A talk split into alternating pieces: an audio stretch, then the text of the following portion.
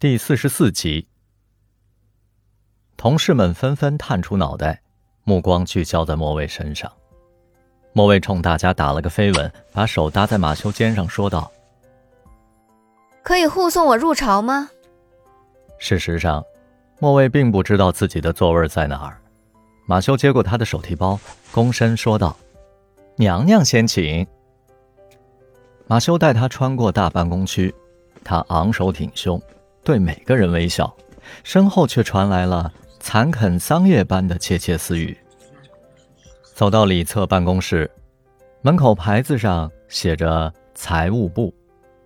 一位身着大翻领豹纹衬衫的女子起身迎接他，这便是他的直接领导劳拉。劳拉给他介绍另外两位同事，一位是会计，一位是实习生。寒暄了两句之后，劳拉直奔主题：“公司没有会计无法运转，你离岗太久，我们招聘了新的会计。苏珊休产假去了，你可以暂时顶替出纳的职位。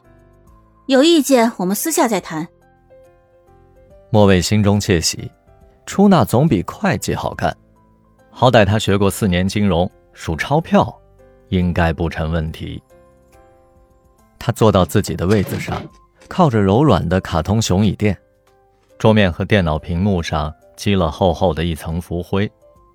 电脑的右侧摆着阶梯式的三层文件架和一个文具盒，一盆早已枯萎的绿萝孤单地立在旁边。办公室的抽屉紧锁，钥匙也不知去向。他拉开左侧的小柜子，隔板上面放着印花玻璃杯、茶叶罐和蜂蜜。下面摆着一双精巧的黑色高跟皮鞋。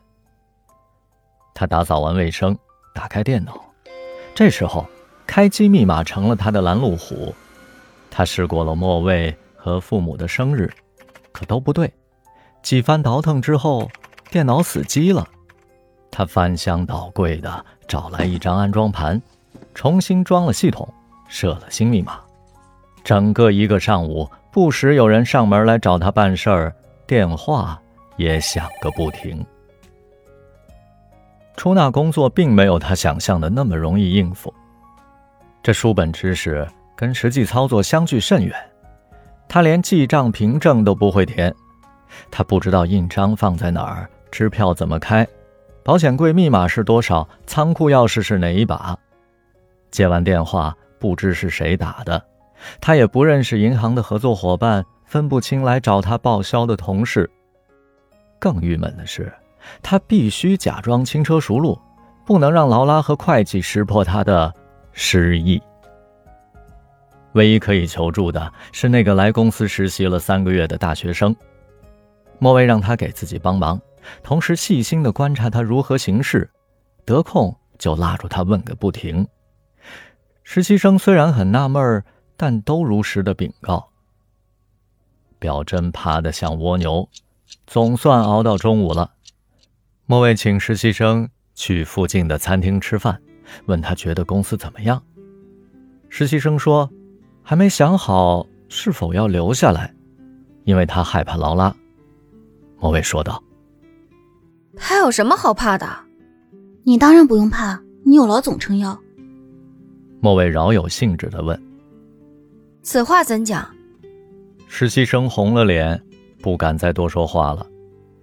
下午，莫卫刚到办公室，一个美女抱着一束粉色的康乃馨走进了财务室，嗲声地说：“莫大小姐大驾也不通知我，我好在门口迎你嘛。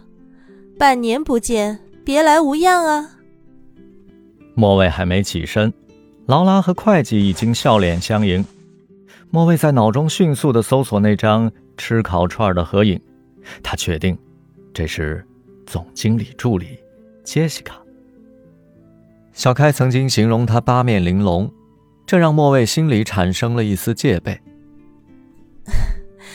凯文本来要来看你，可惜临时有会，托我把祝福带到。